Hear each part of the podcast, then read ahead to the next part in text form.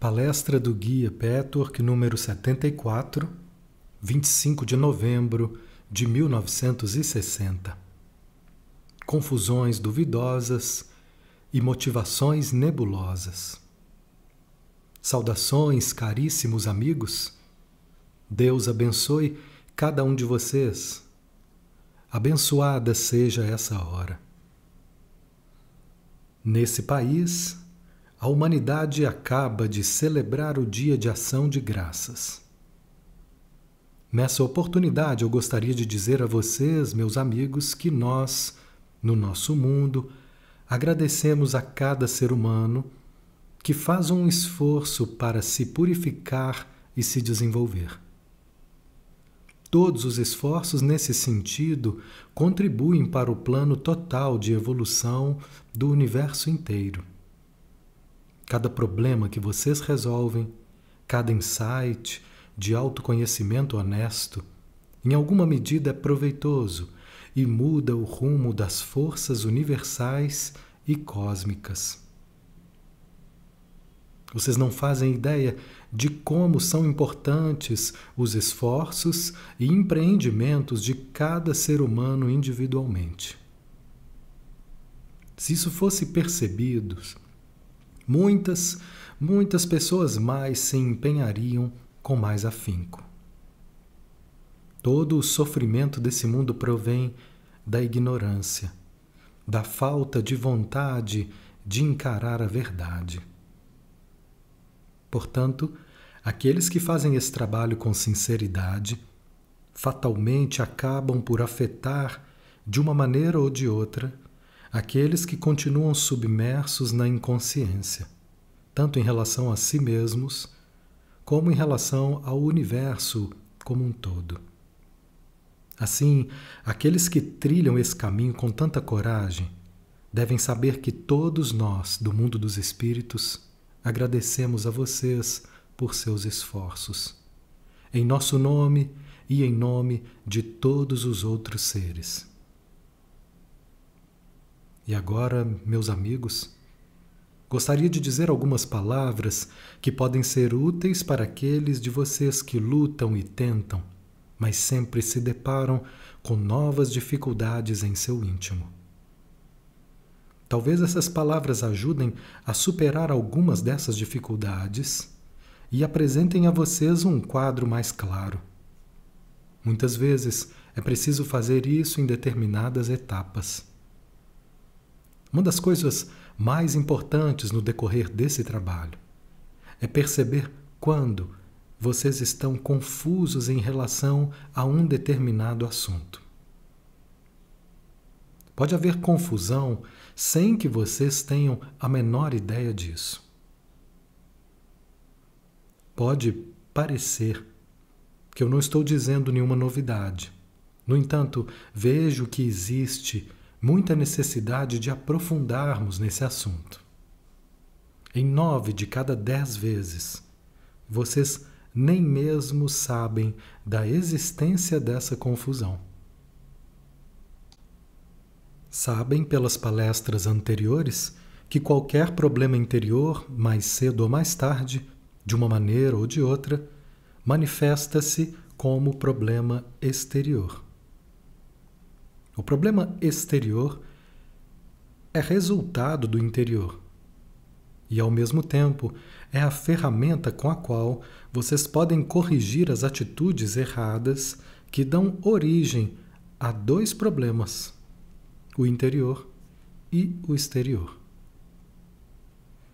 Quando ocorrem essas manifestações exteriores que dão a vocês um sentimento de desarmonia, desagrado, ansiedade ou raiva, é comum esquecerem que existe alguma confusão em vocês. Mas não sabem exatamente o que é a confusão. Qual pode ser a incorreção do pensamento consciente ou inconsciente? Nunca é demais enfatizar que vocês precisam, em primeiro lugar, descobrir o que é essa confusão. Qual é o pensamento forma exato? preciso, conciso. Sempre que alguma coisa os incomoda, seja um simples estado de espírito, ou uma reação interior desagradável, ou um fato exterior real, aparentemente provocado por outras pessoas, que lhes aborrece, procurem descobrir de que maneira estão confusos. Qual é o emaranhado de seus pensamentos? Onde está a falta de clareza sobre uma ideia? uma reação supostamente certa, um princípio de conduta geral. Verifiquem onde, na sua opinião, há uma contradição de princípios certos.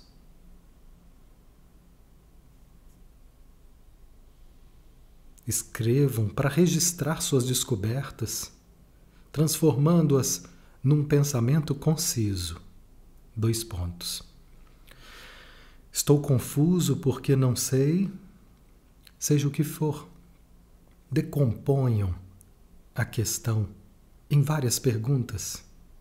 Quanto mais concisas forem as perguntas, mais saberão exatamente qual é a confusão. Isso representa uma excelente contribuição para eliminar a confusão, mesmo muito antes de conseguirem atinar com as respostas exatas para as suas perguntas. Se orarem para obter as respostas e trabalharem com essas perguntas, observando ao mesmo tempo a resistência interior a receber as respostas, vocês avançarão muito e se prepararão para novos e importantíssimos insights que significarão uma nova liberdade.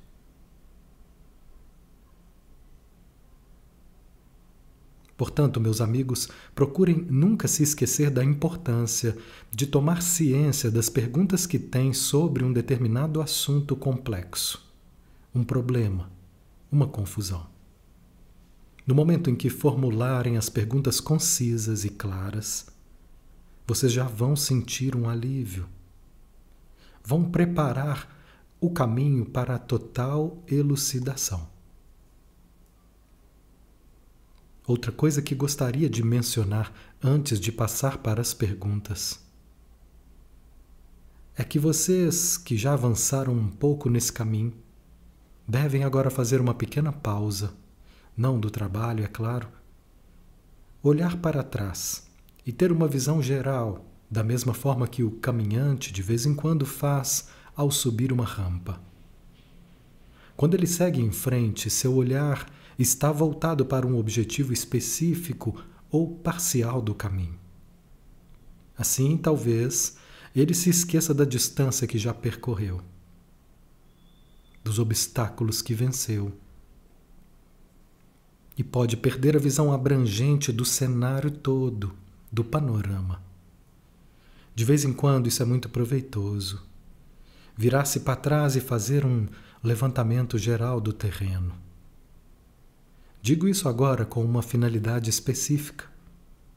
Mais uma vez, vocês devem investigar quais são seus principais problemas na vida com uma visão mais abrangente. Escrevam o que concluírem concisamente, descrevendo em palavras bem definidas a área de sua vida com qual eles se relacionam com as conclusões que podem tirar até agora, é possível que vocês estejam em melhores condições agora do que quando iniciaram esse caminho, de determinar que, seja qual for a meta confusa e o objetivo da vida atrapalhado por causa de suas motivações contraditórias, é aí que está a área problemática da tua vida. Esse reconhecimento vai ser de grande ajuda para vocês progredirem. As reações emocionais profundamente arraigadas que são trazidas à tona sempre mostram a criança atuando dentro de vocês. Essa criança é autocentrada e ignorante. Por causa do seu autocentrismo e da ignorância, surgem motivações egoístas e inconscientemente, ou às vezes meio conscientemente. Ou vocês não têm clareza sobre o que querem da vida, ou de uma área específica da tua vida. Vocês seguem a deriva. E todas as metas ficam envoltas no nevoeiro da confusão e da falta de percepção da razão pela qual vocês deveriam querer uma determinada coisa. Nem mesmo as motivações autenticamente altruístas são expressas com clareza na sua mente. Sempre e onde quer que exista tal situação, fatalmente vocês encontrarão dificuldades ou insatisfação e frustração.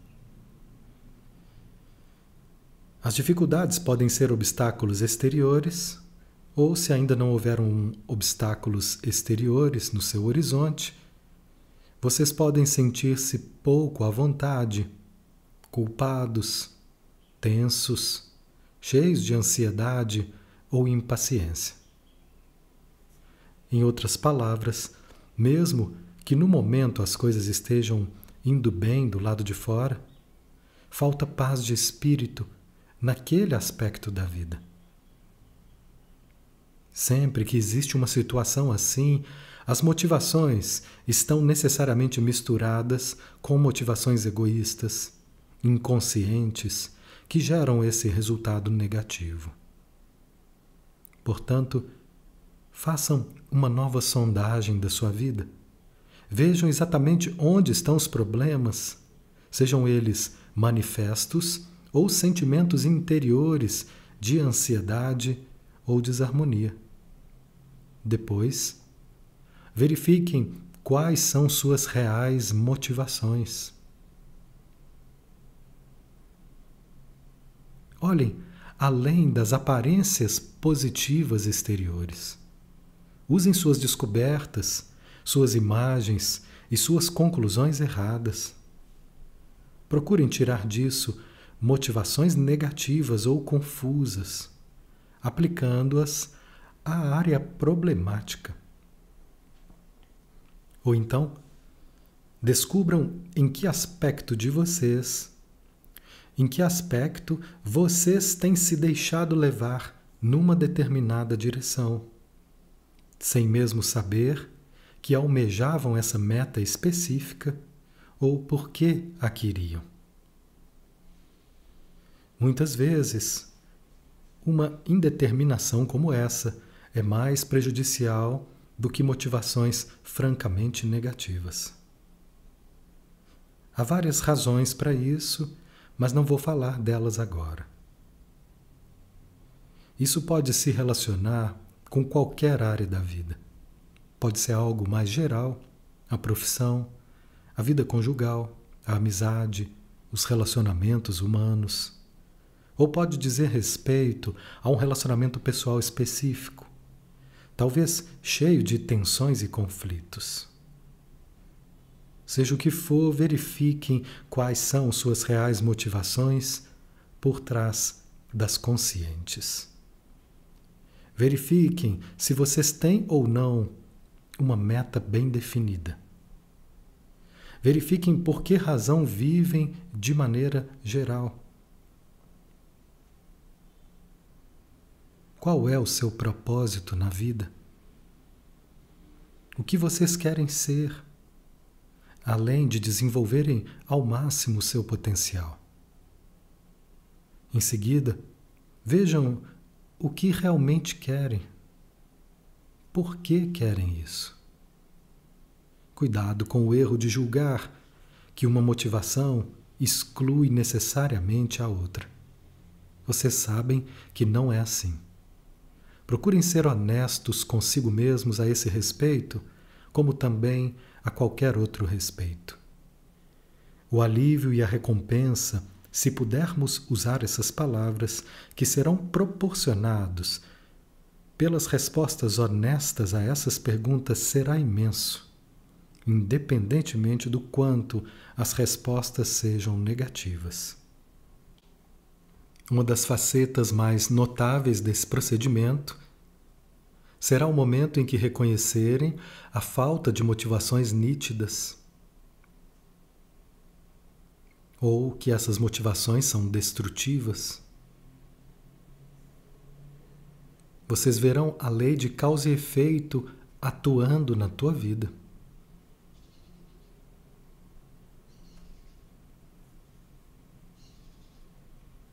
Dessa forma, imediatamente deixarão de sentir injustiçados.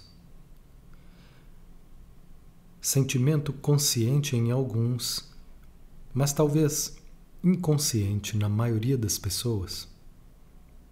Quando falamos do medo da vida em geral, do medo do desconhecido, vocês aprenderam que o responsável por isso é sempre a imagem distorcida de Deus. Talvez inconscientemente vocês tenham medo de que exista um Deus arbitrário que distribui punições e recompensas conforme seus caprichos. E se de fato não acreditarem num Deus assim, o seu conceito da vida e do seu papel nela é tal que vocês se consideram uma presa perdida e impotente de circunstâncias fora do seu controle e procuram aproveitar o, o acaso e a sorte. Vocês se sentem como se fossem umas casquinhas de nós boiando no oceano. Às vezes as águas se agitam e as ondas os jogam contra a correnteza. Ou seja, a vida gera infelicidade e às vezes as águas estão tranquilas e os conduzem para circunstâncias afortunadas, entre aspas. De qualquer maneira, não, não há nada entre aspas, não há nada que a pessoa possa fazer a esse respeito. Esse é um sentimento profundamente arraigado em que todas as pessoas, em quase todas as pessoas, e é de fundamental importância tornar conscientes tais conceitos da vida. Alguns de vocês já conseguiram, mas ainda falta encontrar a saída. Pode ser que estejam pensando, concordo, mas e agora? Vocês vão encontrar a resposta quando identificarem os objetivos nebulosos ou contraditórios que são responsáveis por tudo que lhes falta.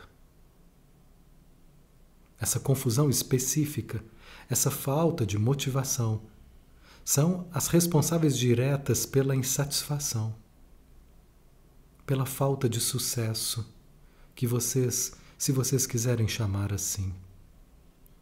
Se em seguida vocês perceberem que são vocês mesmos que provocaram a situação e não a vida caótica ou Deus, automaticamente perderão parte do medo e da insegurança. Vão saber que são capazes de criar condições favoráveis mesmo que ainda não o estejam fazendo. Pelo menos vão enxergar a estrada a percorrer. Vão começar pensando no assunto, esclarecendo as motivações ou fixando objetivos de acordo com o que realmente querem e não com o que acreditam que devam, que devam querer.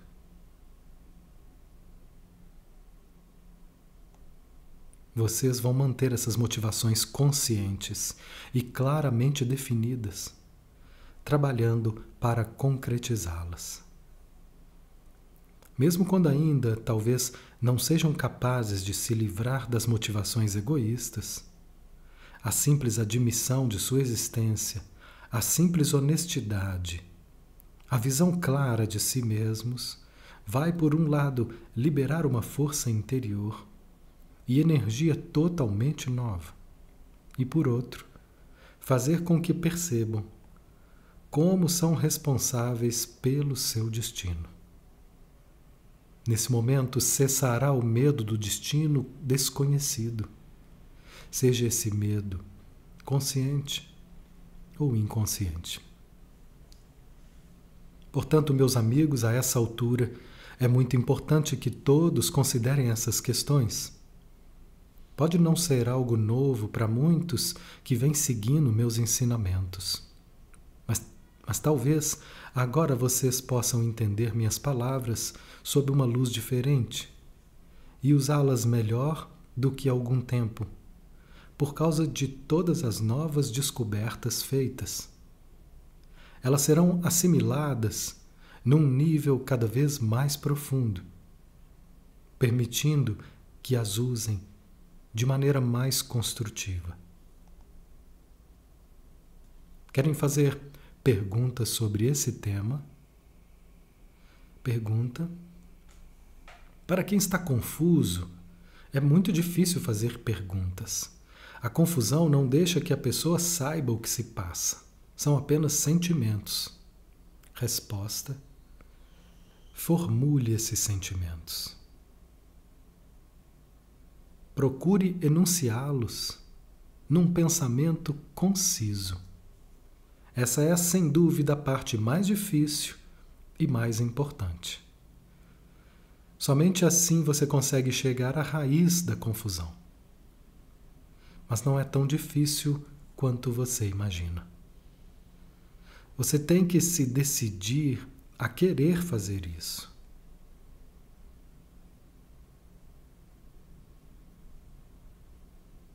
Esclareça suas perguntas concisamente, mesmo que as primeiras perguntas sejam inadequadas, não faz mal. A partir delas, você conseguirá fazer novas perguntas, até elas se tornarem mais objetivas e os levarem para mais perto da raiz. Depois disso, você será capaz de eliminar as perguntas que fez no início, porque elas tratavam apenas da periferia do problema, mas ao avançar você chega mais perto do centro. Pergunta. Mas a confusão não acontece exatamente porque a pessoa não consegue definir o que a está perturbando? Resposta: Não existe isso de não consegue. Do jeito que você fala, não haveria solução. Isso é o que você pode achar inconscientemente. Ou você espera também inconscientemente que a solução lhe seja entregue de bandeja, que você não conseguiria descobri-la sozinha. Tudo isso está errado. Como você em algum momento criou a confusão, é você, e somente você, quem pode solucioná-la. Pergunta: A pessoa pode tentar mas em geral são apenas coisas pequenas. Resposta: exatamente. Comece com essas coisas pequenas. Não há como chegar nos grandes problemas da vida, porque eles estão profundamente enterrados e são vagos. Mas as pequenas confusões exteriores são os sintomas das questões maiores, ocultas. Portanto, a pessoa precisa dos acontecimentos exteriores que vão apontar a situação interior. Assim, as pequenas confusões do dia a dia, insignificantes em si mesmas, as coisas talvez, entre aspas, desimportantes, são as melhores para começar.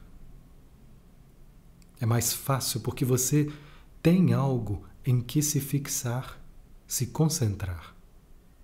Você só pode formular pensamentos e perguntas tendo algo bem definido.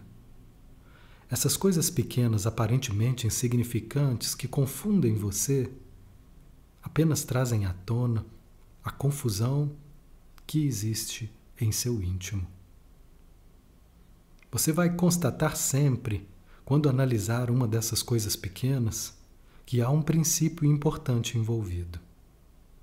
Existe alguma coisa mais vital em jogo. Existe algum princípio por trás que causa confusão e está nublado. Portanto, a melhor maneira, a única maneira de proceder, como eu já disse tantas vezes, é considerar os pequenos episódios do dia a dia e trabalhar com eles. Isso não é difícil.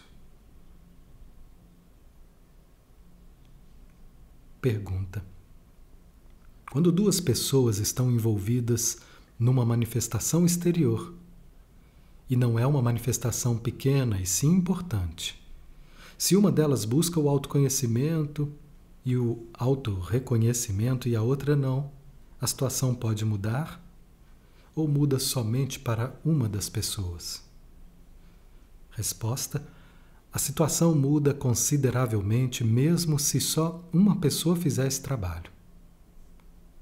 É claro que é melhor se as duas fizerem, mas o trabalho de uma só pessoa pode mudar muita coisa. Enquanto vocês funcionam com base na compulsão do seu raciocínio e emoções confusas, de seus problemas e conflitos, fatalmente vocês afetam as correntes problemáticas da outra pessoa.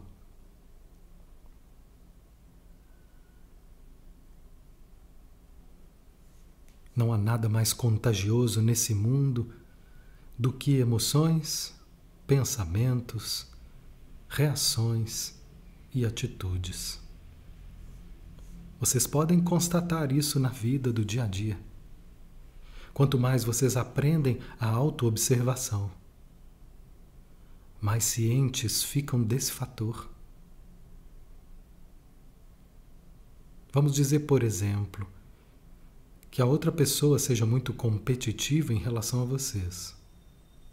Isso imediatamente desperta alguma coisa em vocês e mesmo que vocês não estejam propensos a competir com ela, em termos gerais, alguma coisa entra em ação que os faz quererem competir com a pessoa que traz esse sentimento à tona em vocês. Ou então vamos pensar no exibicionismo ou no empenho para obter aprovação. Se a outra pessoa faz isso, essa tendência que talvez seja muito menos pronunciada em vocês, é afetada. E pode vir para o primeiro plano. E nesse caso, vocês passam a, a querer agir como ela. A mesma coisa acontece com qualquer espécie de emoção, positiva ou negativa, boa ou má. Portanto, os conflitos de vocês, as imagens, os equívocos, são contagiosos e afetam imediatamente a outra pessoa.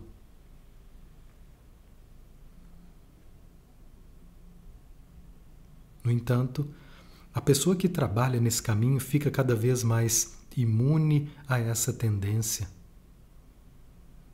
Não apenas porque começa a eliminar essas imagens e conflitos, mas também porque passa a ter aguda consciência da lei do contágio e esse próprio fato a imuniza. Assim, ela é cada vez menos afetada pela influência negativa dos outros sob seu subconsciente. Ao mesmo tempo, ao resolver seus problemas, ela afeta cada vez mais a parte saudável e positiva da personalidade da outra pessoa. Esse trabalho aumenta a consciência. E a consciência é a única arma verdadeira contra os males do mundo. Quando não somos conscientes, duas pessoas colocam em ação um círculo vicioso que vai de uma para outra e que piora constantemente com o passar do tempo. Mas basta que uma pessoa faça o trabalho de autoconhecimento e cresça interiormente até onde pode para que isso comece a criar um círculo benigno entre as duas pessoas em questão. Nunca é demais enfatizar que esse trabalho afeta todo o seu ambiente. Qualquer pessoa à sua volta vai necessariamente se beneficiar. Se vocês analisarem o que foi dito por todos os grandes espíritos que já viveram na Terra. Jesus Cristo, Buda ou qualquer outro dos grandes mestres. Verão que esse fator já está presente nos, ensinamentos deles, embora às vezes expresso de maneira diferente. No entanto, isso é muito importante para o universo todo. As suas emanações têm um efeito direto sobre a outra pessoa. Vocês precisam visualizar quando houver um conflito entre pessoas as fontes de energia que se chocam entre si. Cada energia, nesse aspecto específico, é a expressão da vontade do eu. Cada uma das pessoas está convencida de que o que quer é certo e bom. Isso nem precisa ser dito em condições mais ou menos normais. Mas cada um de vocês vive num mundo fechado onde não consegue enxergar o outro, vendo apenas suas próprias motivações evidentes, que em si mesmas podem ser boas. Como vocês só veem a superfície das suas motivações e, portanto, não entendem perfeitamente nem a elas nem a si mesmos, como poderiam entender motivações do outro que se manifestam de forma tão diferente das suas? Quanto mais vocês se convencem de que estão certos e o outro está errado, por mais que as aparências indiquem que o outro está mais certo, tanto mais a energia da vontade de vocês provoca uma resistência cada vez maior no outro.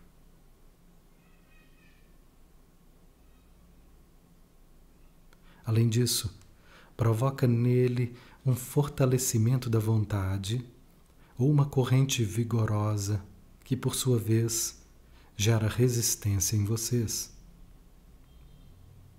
Dessa forma, essa é uma luta irremediavelmente fútil e exaustiva, que só pode terminar se uma dessas pessoas mudar o seu modo de proceder não se submetendo exteriormente a exigências injustificadas por fraqueza e medo, mas sim pelo trabalho construtivo da autoanálise e do crescimento interior por meio da compreensão das motivações e reações inconscientes. Pergunta: como a gente descobre se a pessoa amada é realmente fiel? O amor autêntico e verdadeiro ama sem perguntar. Continuar amando alguém que também ama outra pessoa é uma atitude madura? Resposta. Essa pergunta implica muitos aspectos que não podem ser respondidos com uma afirmação simples. Mas vamos procurar analisar esses vários aspectos. Como você descobre se uma pessoa é fiel a você? Quero dizer, em primeiro lugar, que está presente aquele velho equívoco humano de atribuir importância excessiva ao, ao ato exterior e muitas vezes diminuir a importância do seu estado interior. Com isso, eu não estou condenando nem aprovando. Não me preocupa a manifestação exterior, que é desimportante e secundária quando queremos considerar a raiz do problema. De fato, é possível que uma pessoa não cometa jamais um ato de infidelidade, mas as motivações da sua fidelidade podem ser tão doentias e imaturas quanto as motivações que fariam a pessoa ser infiel externamente.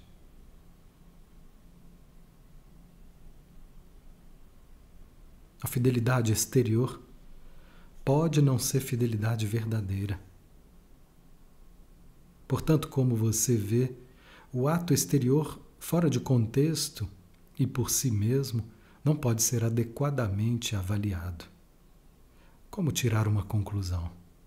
Isso é impossível se você não tomar uma certa distância de si mesma e tiver alguma percepção da sua preocupação consigo mesma, que é infantil e imatura, e que impede um verdadeiro reconhecimento da situação e dos verdadeiros sentimentos do parceiro. Vou falar de maneira mais específica. Se uma pessoa é infiel, isso normalmente é tomado como um insulto ou rejeição pessoal. Claro que não é bem assim. No entanto, a verdade é verdade que se esse é um padrão repetitivo, esse comportamento indicaria um certo grau de imaturidade. Pode ser uma busca, um anseio por algo, sem saber o que. Muitas vezes é uma busca de autoexpressão canalizada erradamente, ou o anseio de autoafirmação também canalizado erradamente. É uma busca cega, ao contrário da busca madura e consciente. Muitas motivações podem explicar esse comportamento e não podemos considerar todas elas. Se isso for reconhecido pela pessoa envolvida, a mágoa pessoal será eliminada. A rejeição pessoal vai pelo menos diminuir um pouco. Mas você só pode reconhecer de verdade, não apenas em teoria, por meio da compreensão interior pois somente ela é válida e construtiva, à medida que você começa a se entender. Nessa medida você vai entender a outra pessoa. É bem possível que a própria compreensão provoque uma mudança da situação, de modo que o parceiro deixa de precisar ser infiel. Você pode não deixar de uma hora para outra, ele, ele pode não deixar de uma hora para outra, mas seu desejo de ser infiel vai diminuir constantemente. Existe outra coisa que pode não ser necessariamente o único fator envolvido. É bem possível que muitos fatores nos dois parceiros contribuam para provocar a infidelidade. Se a pessoa é traída, se você quiser usar essa palavra, muitas vezes é porque sua capacidade de amar é insuficiente. A expressão livre e espontânea do amor dessa pessoa pode estar paralisada e inibida.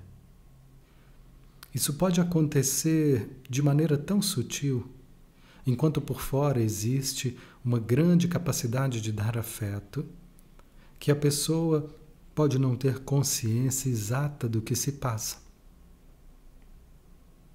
Se vocês investigarem a sua personalidade no decorrer do nosso trabalho, talvez descubram essas inibições sutis que invariavelmente afetam exatamente a parte mais vulnerável da natureza do parceiro.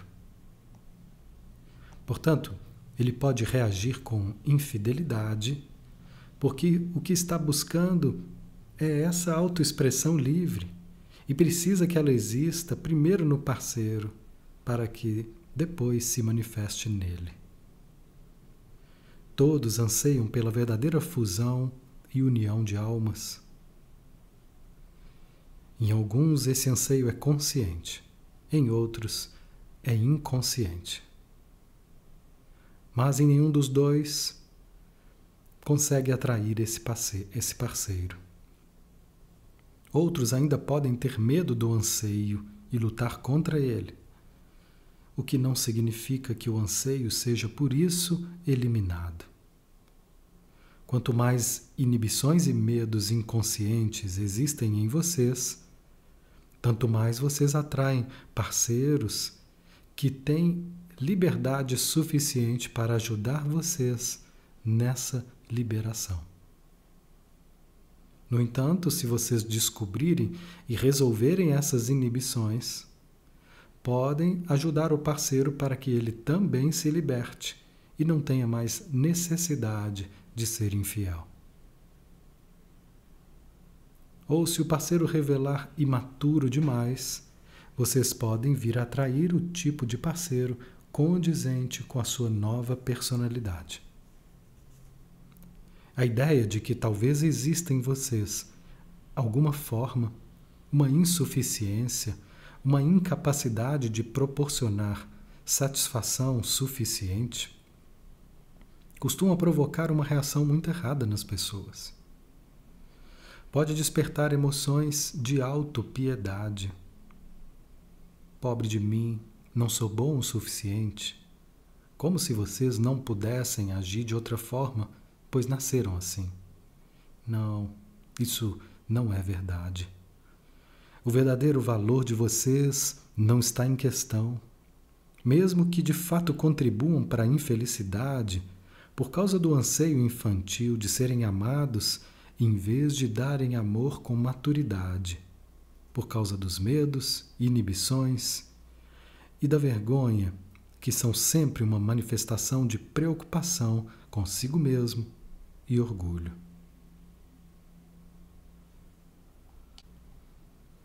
Vocês tiram de cena o eu real por medo de perder alguma coisa e, agindo assim, acabam perdendo aquilo que lhes é mais caro. Essa é a lei da natureza. Se encararem essa questão com coragem e autoanálise construtiva, aprendendo quais são suas eventuais insuficiências, talvez muito mais, muito sutis e interiores, vão ter insights que, além de lhes proporcionarem paz, também vão permitir que liberem o que continua totalmente oculto dentro de vocês. É do verdadeiro eu que vocês ainda não têm consciência. O que ele é, como ele é. Com esse eu, vocês serão capazes de dar de maneira construtiva. Não vão fazer isso para se magoarem, para se submeterem, por autopunição masoquista, nem para impedir que suas verdadeiras forças criativas deem e amem. Ao contrário de se esconderem e substituírem o autêntico por um você ligeiramente falso. É preciso trabalhar muito nesse caminho para começar a perceber quanto de vocês ainda não corresponde ao que realmente são. No começo desse caminho, o que eu disse não passa de palavras, mas depois que vocês trabalham com empenho e têm alguns insights importantes, depois que conseguem mudar alguns dos velhos padrões, vocês passam a entender essas palavras no seu pleno significado. Vocês passam a ver como, durante toda a vida, o eu real, com todas as suas reações naturais, bonitas, espontâneas e certas, foi constantemente atrapalhado por vocês. Esse eu real é muitas vezes o que a outra pessoa está buscando inconscientemente o que ela precisa. E quando não encontra, a outra pessoa, por não entender a situação, vai buscar em outro lugar, ao invés de se voltar para dentro para poder finalmente libertar o eu real dela, para que a satisfação seja natural e inevitável. Em outras palavras, quando existe uma situação como essa, é preciso considerar as duas pessoas como responsáveis, pois as duas contribuíram de alguma forma. É preciso aceitar essa responsabilidade, mas com espírito construtivo, sabendo que ela pode ser alterada e que ninguém é impotente, nem precisa suportar um destino doloroso por não ser suficientemente bom ou digno de amor.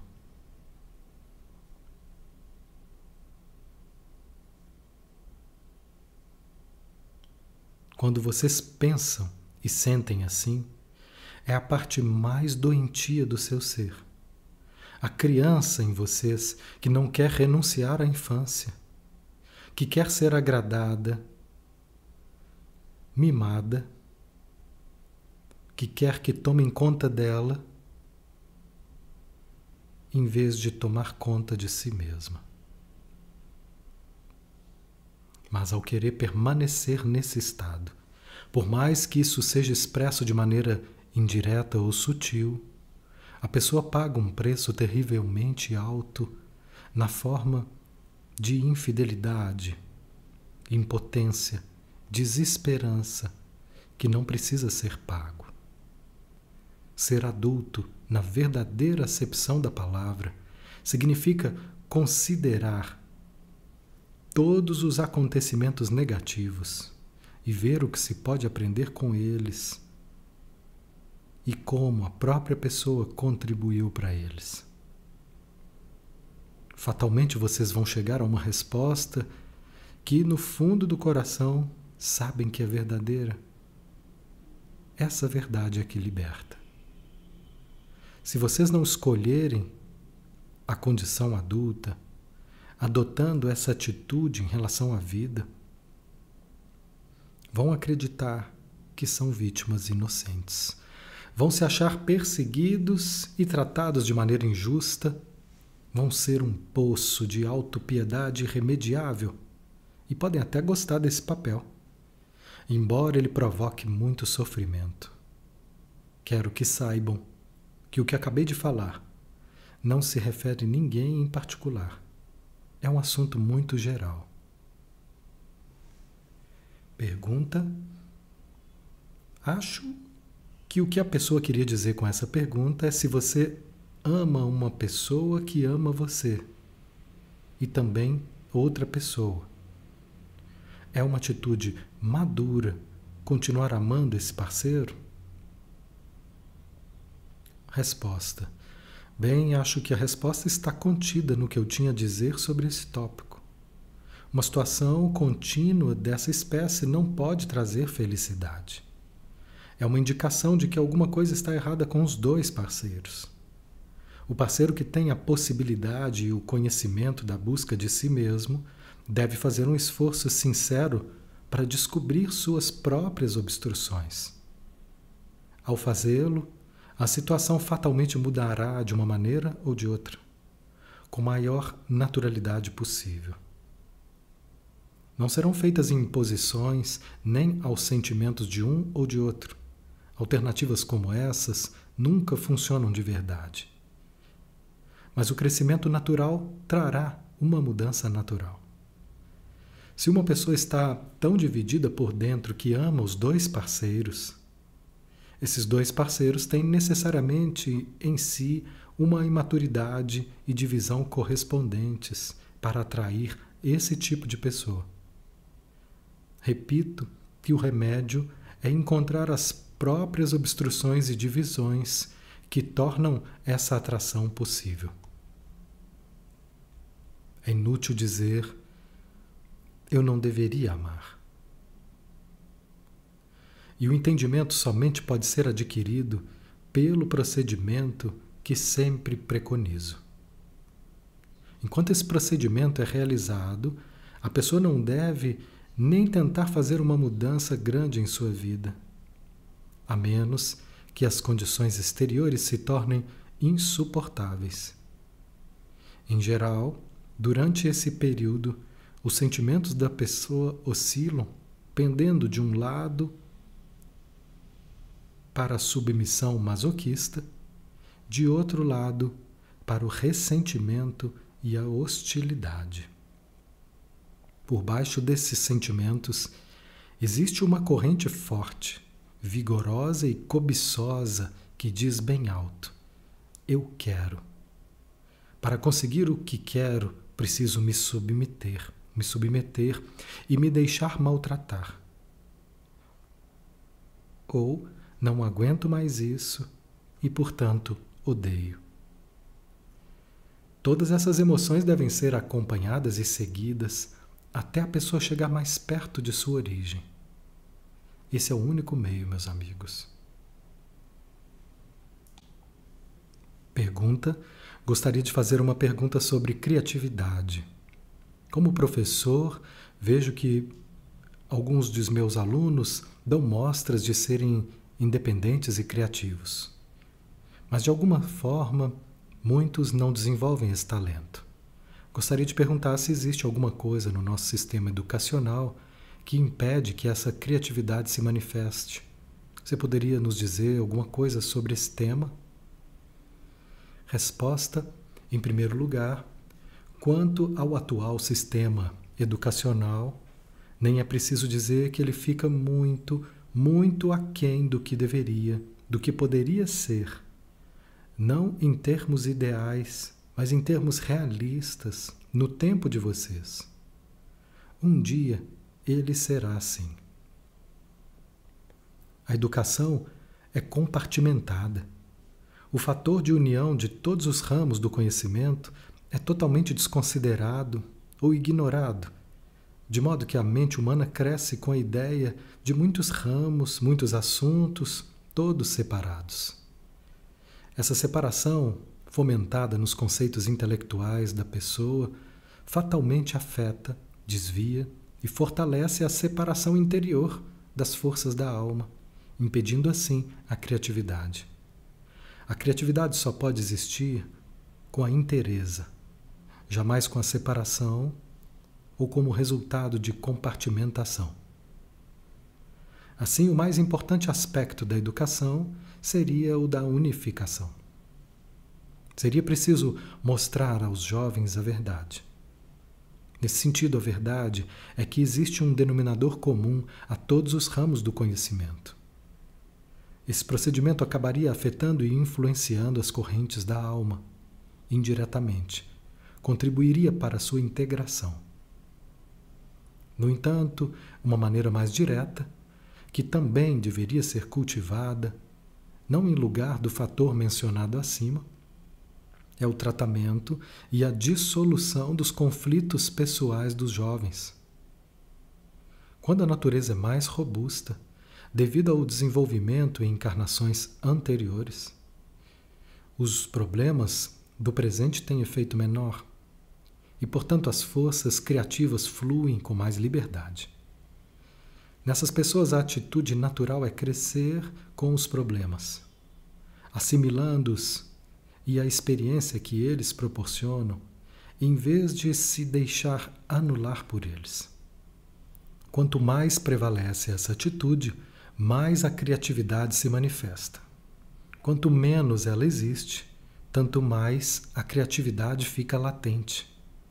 Nesse caso, o trabalho de autoconhecimento e reeducação interior é essencial. Mas em todos os casos, ele é importantíssimo para criar uma nova humanidade. Um dia, essa reeducação interior, essa cura das correntes doentias, semelhante ao nosso trabalho do caminho, será um fator naturalmente aceito da vida. Será uma parte essencial da educação de todas as crianças. Será a base da educação. O mundo caminha para essa meta. Outro aspecto para sanar esse problema é um tipo diferente de educação e abordagem em casa. Isso significa que os pais precisariam ser reeducados seria preciso esclarecer a eles a importância e a influência dos seus problemas sobre os filhos, para incentivá-los a fazer o máximo de autoinvestigação, para aceitar plenamente a responsabilidade da paternidade.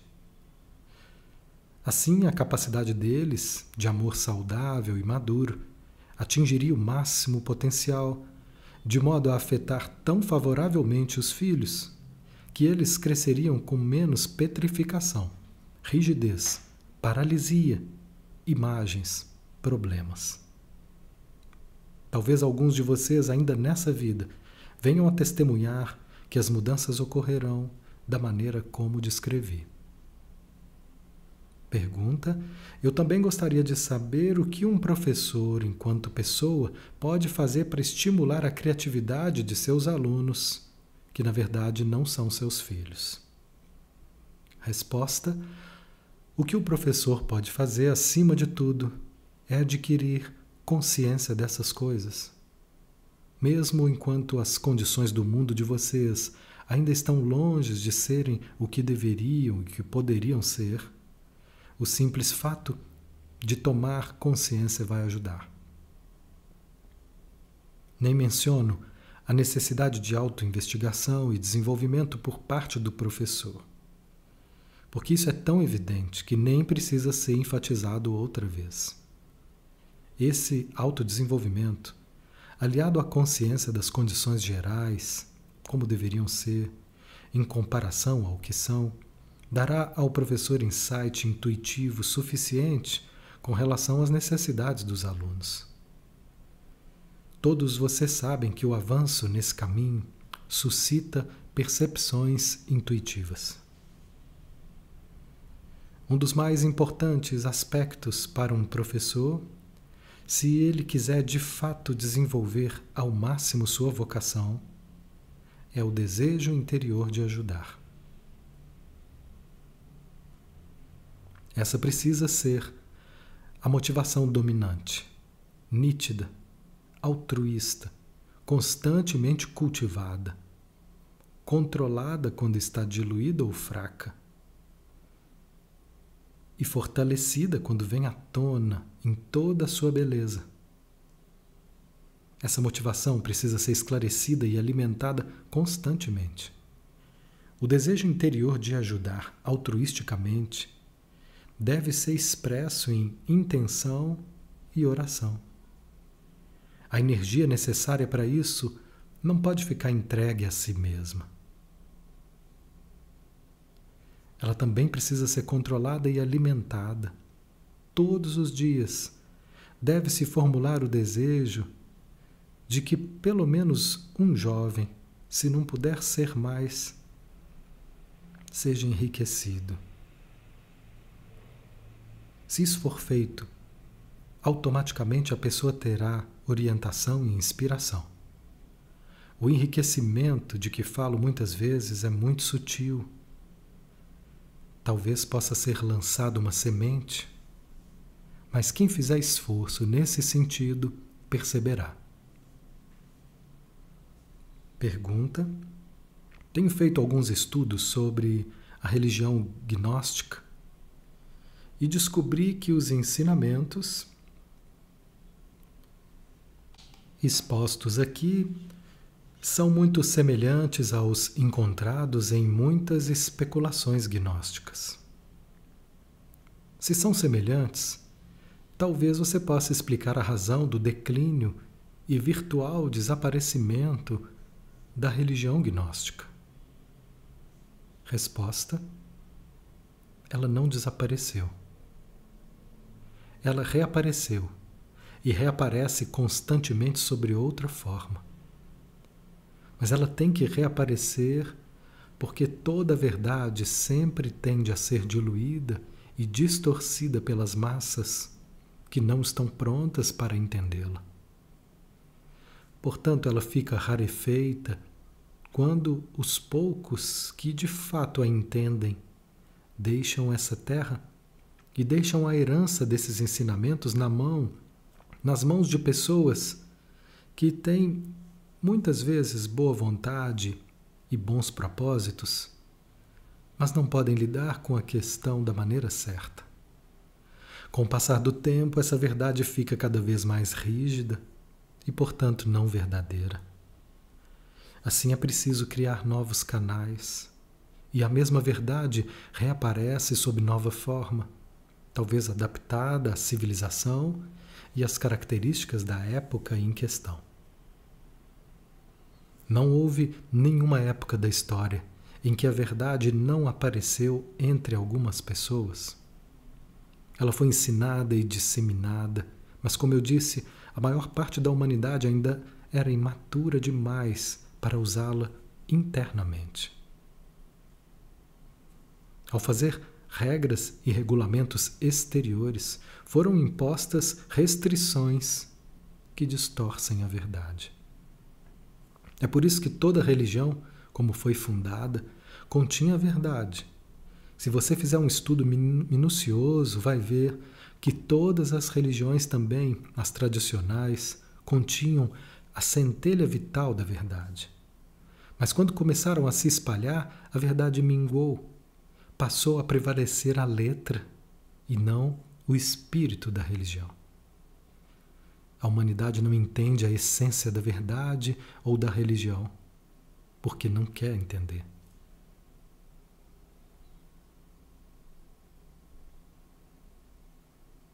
Ela quer se apoiar nos dogmas e regras para não precisar pensar, encarar e ser responsável por suas decisões.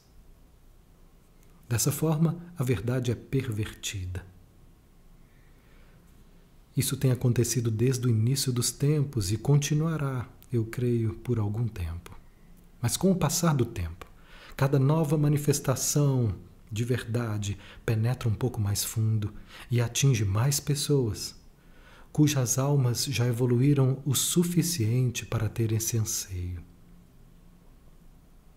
Você vai ver que mais pessoas entendem a verdade hoje do que há algumas centenas de anos, ou há apenas 50 anos, embora nem sempre exatamente nos mesmos termos. A difusão de algumas ciências e da psicologia deu uma grande contribuição nesse sentido. A essência e a base da psicologia, se você se aprofundar o suficiente, sempre chega à psique e revela as verdades espirituais essenciais, proclamadas pelos poucos sábios em todos os tempos.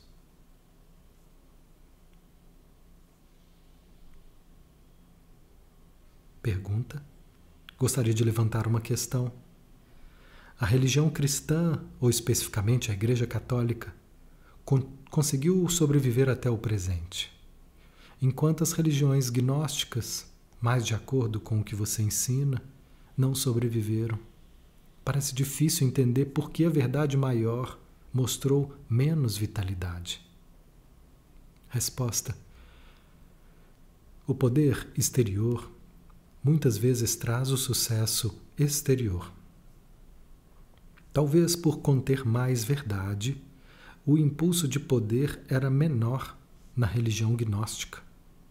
Mas isso não quer dizer que o poder interior da verdade não trouxesse de fato mais sucesso no sentido verdadeiro, mesmo que fosse menos perceptível. A manifestação exterior pode também, nesse caso, levar você a acreditar que isso é injusto. Acontece a mesma coisa com as pessoas.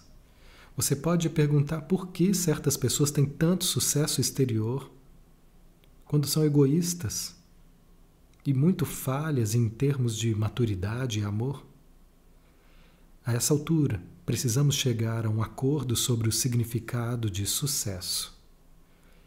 Um homem de negócios, bem-sucedido, poderoso e financeiramente bem de vida, pode apresentar em seu íntimo muita inquietação e infelicidade, culpa e ansiedade, mas ninguém fica sabendo por causa da fachada muito convincente. Portanto, ele não é realmente bem-sucedido no que mais importa: a felicidade, a segurança interior, a paz interior. Da mesma forma, a poderosa igreja que você menciona é bem-sucedida apenas por fora. Mas o sucesso interior não corresponde ao exterior. Os ensinamentos da verdade negligenciados das religiões gnósticas podem parecer externamente frágeis, porque hoje você conhece poucos defensores deles. Mas internamente subsiste uma força que você pode absolutamente não ver nem conhecer. Você pode ignorar totalmente a forte influência que ela tem sobre as forças cósmicas. Alguns poucos exercem uma influência infinitamente maior do que muitos, apesar da extensão do poder exterior que a religião bem-sucedida, entre aspas, tenha. Também, nesse caso, É uma questão de cultivar a capacidade de perceber o conteúdo interior de algo e não a sua manifestação exterior. Desse ponto de vista, o sucesso não está sempre onde você o vê. Mesmo que muitas pessoas sejam adeptas da igreja, muitas outras, em maior número, não são e muitas das quais são adeptas são seguidoras sem entusiasmo ou superficiais que não entendem realmente do que se trata. Isso não é força, portanto, não é sucesso. Enquanto as pessoas que se voltam para os ensinamentos da verdade sem poder, qualquer que seja a forma que assumam, em diferentes períodos da história, essas poucas pessoas deixam uma marca no universo que não pode ser medida pelo olho humano. Os esforços e o entendimento de um punhado dessas pessoas são mais importantes para o sucesso universal, no verdadeiro sentido, do que milhares de pessoas que vão à igreja. Sejam abençoados todos vocês em nome do Santíssimo. Recebam nossa força e nosso amor para ajudar vocês ainda mais no caminho, para ajudar a superarem os obstáculos e vencerem a luta para a luz e a união e a inteireza interior. Fiquem em paz. Fiquem com Deus.